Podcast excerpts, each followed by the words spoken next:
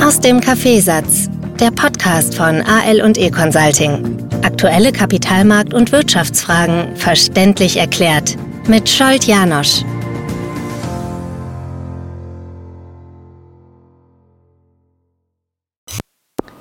Ein ganz, ganz großer, eine Legende ist äh, von uns gegangen. Und natürlich gehe ich auch, äh, gehe auch ich auf diese Legende ein in diesem Podcast. Alle, die sich mit Kapitalanlagen in irgendeiner Form beschäftigen oder beschäftigt haben, kommen früher oder später mit Warren Buffett, Charlie Munger in Berührung. Und gestern, vorgestern ist die Nachricht rausgekommen, dass Charlie Munger mit 99, fünf Wochen vor seinem 100. Geburtstag, sanft eingeschlafen ist im Kreise seiner Familie. Man könnte jetzt auch sagen, es ist nicht überraschend. Mit 99 weiß man, dass, äh, dass es irgendwann so weit ist. Wenn aber so bedeutende Persönlichkeiten gehen, dann, dann denkt man trotzdem nach. Und Charlie Munger war ja schon zu, eben zu Lebzeiten eine Legende und er lebt in Wahrheit weiter, ähnlich wie sein und, und Warren Buffetts äh, Lehrer weiterlebt. Das ist der Benjamin Graham weil die Strategie, die die zwei ähm, aufgebaut haben und verfolgt haben, äh, kommt ja nicht von ihnen, die Buy-and-Hold-Strategie, sondern sie haben in Wahrheit die Strategien von Benjamin Graham veredelt und, und weiter ausgebaut. Diese Strategie baut darauf auf, dass man nicht hin und her zockt, sondern ähm, eben eine, eine Strategie hat, ein Portfolio zusammenstellt und dann sehr viel Zeit damit eher verbricht, verbringt, den Markt zu beobachten, aber nicht hektisch hin und her zu springen und vor allem sich selber nicht permanent zu bedauern, dass man entweder bestimmte äh, starke Entwicklungen nicht mitgenommen hat oder sich selbst zu bedauern, ähm, dass man Verluste hat und die dann dadurch versucht zu, zu kaschieren und, und irgendwie ähm, zu beenden, indem man hin und her springt. Ähm, interessant war ein Interview, das habe ich irgendwann gelesen, dass der Charlie Munger und der Warren Buffett ihm erzählt haben, sie haben begonnen gemeinsam zu arbeiten, weil sie einerseits erschreckend gleich gedacht haben in manchen Themen, in anderen Bereichen waren sie komplett anderer Meinung. Der Charlie Munger war zum Beispiel derjenige, der eher immer geschaut hat, dass Unternehmen nicht nur günstig sind, die sie kaufen, sondern dass die Unternehmen unbedingt eine gute Substanz, eine gute Basis haben vor einigen Tagen habe ich ja darüber gesprochen, dass die Strategie und Philosophie, die Sie verfolgen, äh, hauptsächlich ist, Unternehmen, die solide Geschäftsmodelle haben, äh, sich rauszusuchen und dann als Partner aufzutauchen, wenn diese Unternehmen aufgrund von externen Schocks Liquiditätsprobleme bekommen. Und wenn äh, Berkshire Hathaway dann kommt, dann äh, gibt es dort keine Liquiditätsprobleme mehr, weil sie äh, ja, sehr, sehr gut mit Liquidität ausgestattet sind. Sie schenken natürlich das Geld nicht her, aber in funktionierenden Geschäftsmodellen kann das gut eingesetzt werden. Ähm, wir werden, äh, also ich, ich, ich, zitiere immer wieder gern äh, Charlie Munger. Ich habe seine Bücher und, und da hat er sehr gute, sehr trockene Bemerkungen. Das hat mir an ihm auch gefallen und auch an Warren Buffett gefallen. Das sind nicht äh, große Schreihälse, die äh, rausgehen und, und überall, wo es nur geht, die Bühne suchen und gesucht haben. Äh, sind beide Juristen und äh, so als, als Charlie Munger auch als Jurist, ähm, ja, hat sehr zurückhaltend, sehr analytisch immer wieder die möglichen Investments beleuchtet. Und so wie ich persönlich auch Juristen kenne, zum Beispiel sehr viele gute Juristen kenne, die nicht diese Schreihälse sind und immer die Auslage suchen, so war auch der Charlie Munger. Was er noch gezeigt hat, ist, dass man, äh, wenn, er, wenn, wenn jemand seine Leidenschaft gefunden hat und in einem Job aufgeht, dann ist diese Frage, wann gehst du in Pension, ja, die Frage gibt es einfach nicht, weil man aus der Tätigkeit nicht flüchten muss. Und vor einigen Wochen noch äh, bei der Jahreskonferenz von Berkshire war Charlie Munger auch mit dabei und ähm, hat seine Kommentare abgegeben. Wenn man zur Buy-and-Hold-Strategie geht, dann zeigt sich immer wieder, dass die Buy-and-Hold-Strategie gerade äh, dann sich äh, als, als richtige Strategie erweist, wenn man langfristig äh, die Portfolios betrachtet. Und äh, vor nicht allzu langer Zeit hat gerade in dieser schlechten Oktoberstimmung Bespoke Investment eine sehr interessante Auswertung ähm, gezeigt. Wenn jemand von 2010 weg bis heute den Standard Poor's Index durchgehend behalten hat, gekauft hat, wie da die Entwicklung war. Und wenn jemand mit Timing versucht hat, die idealen Zeiten abzustecken und nur jedes Jahr die beste Woche verpasst hat und wie schnell solche beste Wochenergebnisse sein können oder die Zeiten mit der besten Woche daherkommen können, haben wir jetzt in den vergangenen drei Wochen gesehen. Vor einem Monat war noch die Stimmung massiv im Keller und die Kurse haben die Tiefspunkte gesehen und seit äh, ja, Anfang, Anfang November eine unglaublich starke äh, Gegenbewegung an den Märkten, ähnlich stark wie wir es im April, März, April 2020 gesehen hatten. Und wenn man solche äh, Phasen verpasst, dann sind die Ergebnisse natürlich schwächer. Im Vergleich hat man über diese 13 Jahre den Standard Poor's Index durchgehend im Portfolio gehabt, dann sind das 100, 390 geworden. Und wenn man eben diese besten Wochen jedes Jahr nur verpasst hat, dann sind das 100 äh, gerade mal 193 geworden, also die Hälfte äh, so viel, wie wenn man es die ganze Zeit behalten hat. Und es passt irgendwie zu dieser Buy-and-Hold-Betrachtung dazu, wenn man die Entwicklung von Berkshire, von der Berkshire-Aktie anschaut. 19, äh, 1978 haben Warren Buffett und Charlie Munger Berkshire gestartet. Und wer damals 100 Dollar in den Standard Poor's Index investiert hat. Das haben wir jetzt gerade vorhin angeschaut. Also in 13 Jahren sind aus dem 100 Dollar im Standard Poor's Index fast das Vierfache geworden. Hätte jemand 7800 Dollar investiert, dann wäre im Standard Poor's Index daraus 16.000 Dollar geworden. Über einen Zeithorizont von, wenn man das jetzt anschaut, 40 Jahren oder etwas mehr als 40 Jahren, 45 Jahren. Wir können uns das sehr, sehr oft nicht vorstellen, was über Jahrzehnte mit Zinseszinseffekt aus äh, bestimmten Anlagen wird, weil wir leider nicht exponentiell denken können. Wir denken immer wieder linear. Aber das ist schon mal eine ganz gute Entwicklung aus 100 Dollar 16.000 Dollar. Und parallel dazu schaut man dann die Entwicklung, die Kursentwicklung von Berkshire an. Und Berkshire Hathaway hat in der gleichen Zeit statt 16.500 aus 100 Dollar knapp 400.000 Dollar an Wert gebracht. Warum man das so genau beurteilen kann, ist recht einfach, weil äh, Berkshire eine der wenigen Unternehmen ist, wo die Aktien niemals geteilt wurden. Viele Unternehmen teilen die Aktien, wenn die Kurse für eine Aktie zu hoch geworden sind, genau mit dieser Idee, dass wenn die Stückelung kleiner ist, dann können auch kleinere Anleger die Aktien kaufen. Aber Aktien werden beim Kauf normalerweise nicht gestückelt, sondern ganze Stücke gekauft. Immer dann, wenn jemand kleinere Aktienstücke kauft, muss man ganz klar sagen, dass hier irgendein Finanzintermediär dazwischen ist, der dann buchhalterisch die Aktien quasi stückelt und auseinanderbucht. Aber da muss man sehr genau hinschauen, ob ich in meinem Depot tatsächlich die Aktie habe oder nur eine Stückelung als Versprechen in meinem Depot habe, von einem Finanzintermediär, der die Aktie woanders hält, aber mir quasi als Brücke äh, kleine Stückzahlen umbucht. Da bin ich bei, bei, bei, diesem Intermediär dann in den Büchern und da muss ich mir sehr genau anschauen, äh, wie schaut die Bilanz aus.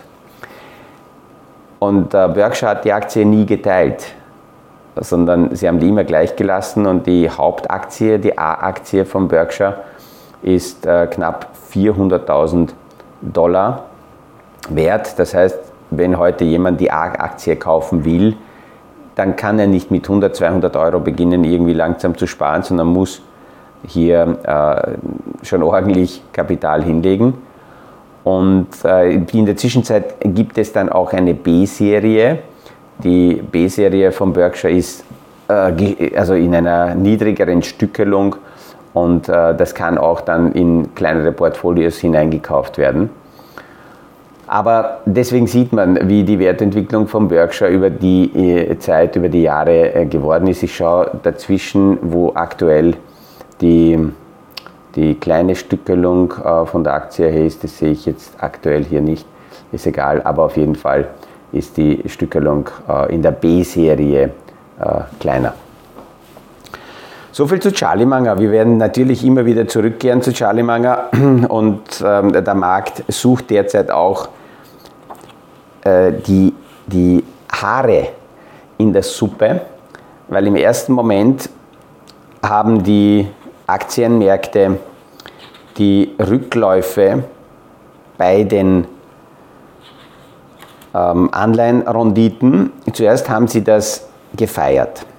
Das heißt, in der ersten Phase, wie jetzt in den vergangenen Tagen und Wochen die Idee aufgekommen ist, dass die Zinshebungsperiode vorbei ist, haben das die Marktteilnehmer begonnen zu feiern. Also gesagt haben, okay, die Zinsen steigen nicht weiter an. Wenn die Zinsen nicht weiter ansteigen, dann zieht dieser steigende Zinssatz nicht noch mehr Liquidität aus den Märkten. Aber je länger diese Story hier gekaut wird, dass die Zinsen sinken, umso mehr beginnen die Marktteilnehmer sich damit zu beschäftigen, okay, wenn die Zinsen sinken, was heißt das? Kann es sein, dass die Zinsen deswegen sinken, weil die Wirtschaft darunter leidet, dass die Zinsen so hoch sind? Und wenn die Zinsen so hoch sind und die Wirtschaft darunter leidet, dann könnte es sein, dass die Margen, die Gewinne der Unternehmen zurückgehen, was ja dem Kapitalmarkt nicht gefällt. Und dann kommt wieder die R-Frage, die Rezessionsfrage. Und die Rezessionsfrage ist sehr, sehr lange ausgeblendet gewesen. Und die Rezessionsfrage taucht derzeit deswegen wieder als Thema auf, weil wenn die Märkte so stark darauf wetten und darauf spekulieren, dass die Zinsen sinken werden, dann stellt man sich die Frage, was muss denn rundherum passieren, damit die Notenbanken die Zinsen senken. Und das sind zwei Parameter, die passieren müssen. Einerseits müssen, muss die Inflation zurückkommen auf 2% oder darunter. Und das Zweite, was passieren könnte oder muss, ist, dass die Wirtschaft so schwächelt, dass über Zinsen die Notenbanken der Wirtschaft wieder Unterstützung geben können. Und dass früher oder später die Zinsen sinken werden, das, ähm, das erwartet an sich natürlich jeder und es ist, ist eine bestimmte Logik die dahinter ist. Aber die Frage ist eben, wann und dann kommt gleich die nächste Frage, das Warum. Erstens, ähm, wann beginnen die Zinsen zurückzugehen? Und diese Woche ist eine sehr, sehr aggressive Prognose für letztes Jahr, äh, für nächstes Jahr erschienen und hat für Aufsehen äh, gesorgt. Äh, ein, ein, recht großer, ähm, ein recht großes Investmenthaus aus England NetWest hat seine Aussichten für das kommende Jahr im Dollarraum so aggressiv ausgerichtet, dass sie davon ausgehen, dass die amerikanische Notenbank sogar um 2% die Zinsen senkt, von derzeit knapp 5,5% runter auf 2,7% oder 2,5%. Und einerseits ist das so eine Nachricht, die von den, von den Marktteilnehmern gefeiert wird, dass sie sagen, juhu, die Zinsen gehen zurück. Aber dann gleich während des Feiers kommt die Frage, warum? Was ist die Begründung dafür? Und wenn man dann die Begründungen sucht, was muss erfüllt werden, dann kommt man eben zu diesen zwei Punkten, A, Inflation und B, äh, Rezession. Und die Rezession ist sehr, sehr lange jetzt ausgeblendet gewesen, weil hauptsächlich das Higher for Longer, die, äh, die, die Leitlinie war, dass die Zinsen länger höher oben bleiben. Und higher for longer heißt, die Wirtschaft verträgt höhere Zinsen, also kann da die Rezession kein Thema sein und keine Begründung sein. Weil ich gestern die Frage gestellt bekommen habe, warum ist das so? Warum ist aus den Schlagzeilen das R-Wort für eine bestimmte Zeit verschwunden? Warum hat man darüber nicht gesprochen? Naja, das ist eben deswegen, weil wenn auf bestimmte Fragen als Antwort, als Begründung, als Logik äh, die Rezession nicht auftaucht, dann wird darüber eben nicht äh, gesprochen. Und diese Rezessionserwartung ist jetzt eben aufgetaucht, weil so aggressive Zinssenkungsprognosen aufgetaucht sind. Und das Interessante ist, dass diese Drehung des Marktes nicht auf einmal geht, sondern peu à peu verändern sich auf unterschiedlicher Ebene die Zinsstrukturen.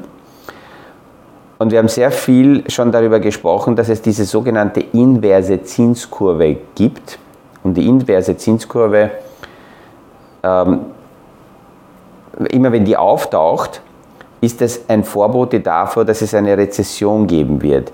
Und in Wahrheit ist ja so, dass die Rezession dann nicht dann kommt, wenn die, Kur die Zinskurve invers wird, sprich die kürzer laufenden Anleihen haben höhere, höhere Renditen wie die langlaufenden, sondern die Rezession kommt dann, wenn die inverse Zinskurve wieder dreht und wieder ins Positive dreht.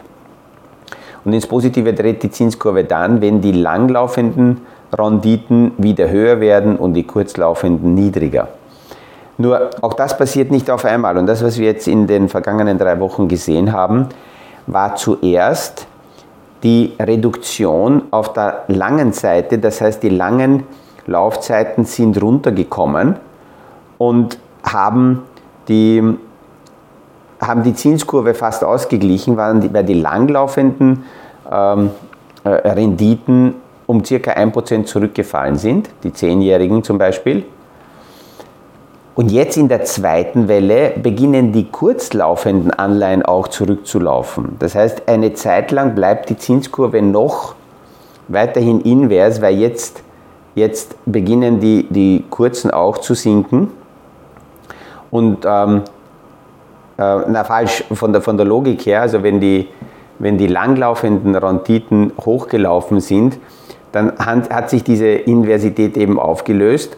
Aber wenn die langlaufenden äh, runtergehen, wird die Zinskurve noch einmal inverser und dann kommen die kurzlaufenden Renditen entgegen. Und das haben wir in den vergangenen Tagen gesehen, dass sowohl die äh, fünfjährigen Anleihen als auch die äh, einjährigen Anleihen oder die ganz kurzfristigen, die drei Monatsanleihen auch nach unten gehen. Und diese kurzfristigen Anleihen, die drei Monatsanleihen, reagieren eigentlich nur dann, wenn die Entscheidung der amerikanischen Notenbank schon sehr knapp davor ist, dass sie tatsächlich Zinsschritte setzt. Und spannend ist, dass in der Diskussion dann die Zinssenkung von Tag zu Tag immer näher gekommen ist. Zuerst war die Rede davon, dass im zweiten Halbjahr die Zinsen gesenkt werden. Dann war die Rede davon, dass idealerweise schon im ersten Halbjahr die Zinsen gesenkt werden. Und jetzt ist gestern die Aussage aufgetaucht, dass es gut wäre, wenn die erste Zinssenkung schon im ersten Quartal kommt, möglicherweise im März, weil eben die Wirtschaft ähm, in, in die Rezession rutschen wird. Und dann sollte es, wenn schon eine Rezession, eine kurze Rezession sein, ähnlich wie wir es 2020 gehabt haben und ähnlich wie wir es ähm, im Jahr ja, 2002 gehabt haben. 2008 war eine längere Rezession und das wünscht sich der Kapitalmarkt natürlich nicht. Und es ist so technisch interessant, wie einerseits die Stories sich verändern, andererseits dann die, die Zinskurven sich verändern, wie das eingepreist wird. Ähm, es ist, es ist interessant, kurzfristig das zu beobachten, auch wenn man jetzt nicht hergeht und kurzfristig damit unbedingt zocken muss, aber zu verstehen, wie die Mechanismen, ist, äh, Mechanismen sind, das ist immer wieder sehr, sehr interessant. Ja, mit diesen Gedanken wünsche ich heute auch wieder mal einen erfolgreichen Tag. Ich bin noch hier in Budapest Faber heute wieder zurück nach Berchtesgaden und freue mich, wenn ich morgen in der Früh wieder aus dem Studio mich dort melden kann einen schönen Tag und liebe Grüße bis zum nächsten Podcast aus dem Kaffeesatz.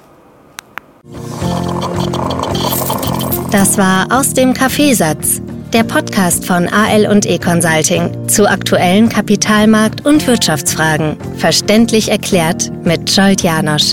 Aktuelle Fragen, Rückmeldungen und Anmeldungen zum nächsten Kapitalmarkt-Talk findet ihr auf unserer Homepage www.aleconsulting.at.